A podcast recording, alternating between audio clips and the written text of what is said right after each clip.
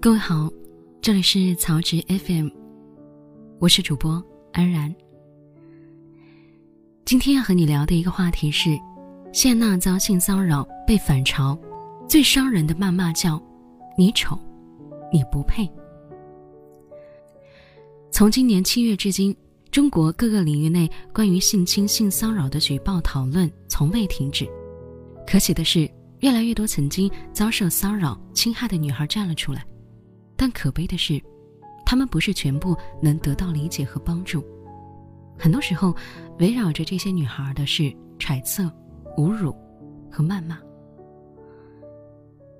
在综艺《妻子的浪漫旅行》中，把谢娜推上了热搜，因为她讲述了一段自己被性骚扰的经历。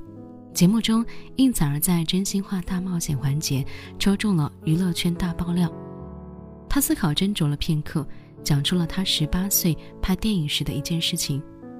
那时候，他因为工作需要去台湾做宣传，在酒店里，有一位秘书拿着一袋钱敲开了他的房门，告诉他这是老板的意思。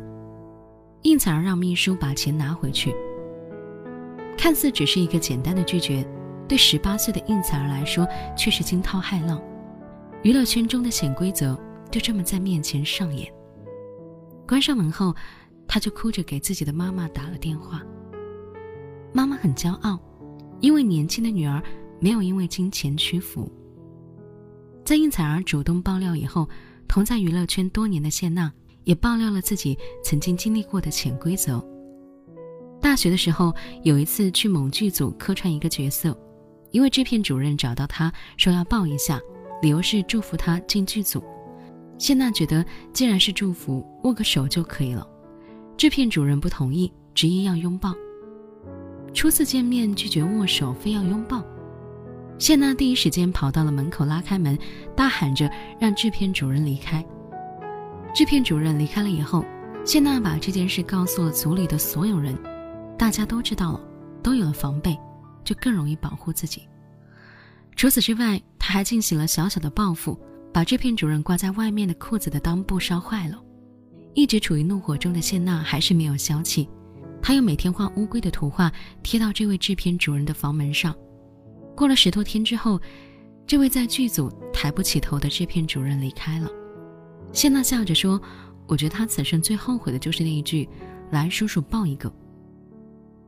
面对潜规则，丝毫不畏惧，不退让，哪怕对方权力比自己大，错了就是错了，就应该受到惩罚。”不得不说，他的行为足以给许多有过类似经历的女孩一些鼓励。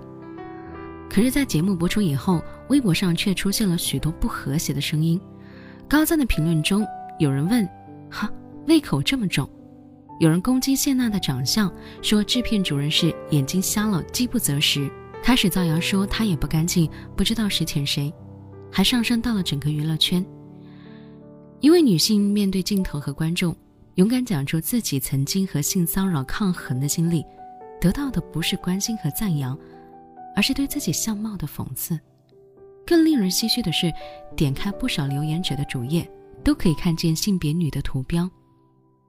我们总说恶臭直男癌伤害女性，可有一些人呢，同为女性，也未曾放过其他女人。每一个人对美的评判不一。谢娜不是所有人心中的女神，那么她就要经受这种外貌的羞辱吗？就算是相貌再平凡的人，也不应该遭受如此的侵犯呢。只要本人不愿意，一切逾矩行为都应该避免。一个原本无辜的受害者，在网友针对其长相、性格、后台圈子的口诛笔伐中，成了有罪者，而原本的施暴者却被完全忽视了。这是什么逻辑啊？这些年见过太多忽略施暴者、辱骂受害者的事情。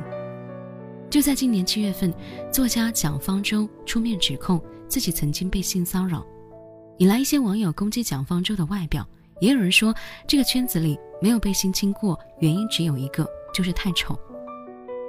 关注点不在施暴者身上，反而放在当事人的外表上，而这种论调，或许时时刻刻都在我们身边发生啊。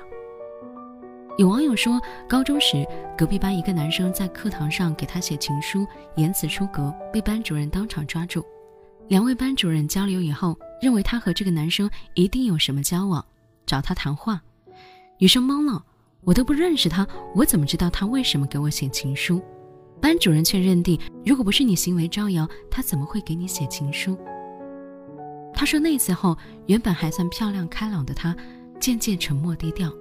整个高中时期不敢面对别人的眼光，变得软弱怯懦。他花了很长时间才说服自己，错的不是你，该受惩罚的也不是你。性侵、性骚扰和长相、穿搭无关，甚至有时和年龄、性别都没有关系。不是所有女孩都有谢娜的勇气和底气，在面对质疑和指责时依然淡定。如果每一个受害者，都要经历舆论的二次伤害，那敢站出来说出来的人，只会越来越少。更让人心寒的是，许多时候啊，女性都冲在伤害同性受害者的第一线，在他们看来，美貌是衡量女性价值的标准，用以判断一个受害者够不够资格成为受害者，这是对女性价值的矮化和偏见，也是对受害者的羞辱。和伤害。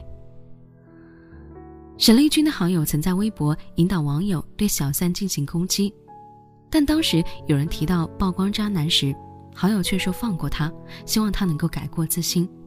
男的还是孩子的爸爸，算了。但从什么时候开始，遭受最多指责的，从施暴者和出轨者变成了单一的讨伐受害者？对男性的维护，对女性的苛刻。也许在潜意识中，人们还是将男性当作相对珍贵的资源，对男性的犯错异常宽容。于是，好不好看成为了值不值得老公珍惜的第一标准，美不美成了判定女性会不会受性骚扰的依据，穿的露不露成了女性会不会受谴责、被追究责任的重要指标。性骚扰后，受害者发生为什么困难？因为会面临巨大的舆论压力。很多人，包括女性自己，都觉得性骚扰的发生是受害者本身的问题。据菲律宾民调机构调查，有百分之二十七的女性认为遭性骚扰是女性的错，有百分之四十的女性谴责女人不应该穿得花枝招展。而在国内，有网友分享自己受到性骚扰的经历，也称会觉得是我有问题。房思琪的初恋乐园的作者。林奕涵生前谈到自己的经历时说：“我在写小说的时候，会有一点看不起自己，连女性自己都在下意识的维护伤害同类的人，这才是最大的悲哀。获得尊重的前提，永远是自我尊重。要平权，要声讨不公正，首先要自己去改掉一些根深蒂固的思想，把女性从男性附属品的位置解放出来。”我们鼓励受害女性发声，但这一切需要更良好的舆论环境，来告诉受害者不是你的错。而在这个过程中，女性更应该成为彼此的依靠和底气。女性套在其他女性身上的枷锁，有一天可能会捆绑自己。我们期待，当有人站出来回击性骚扰时，我们不再关心他们美不美，而是给予他们一份勇气。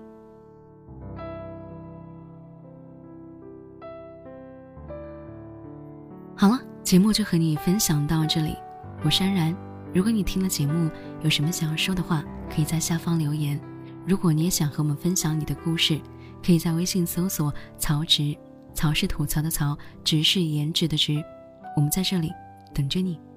我是安然，祝您安好。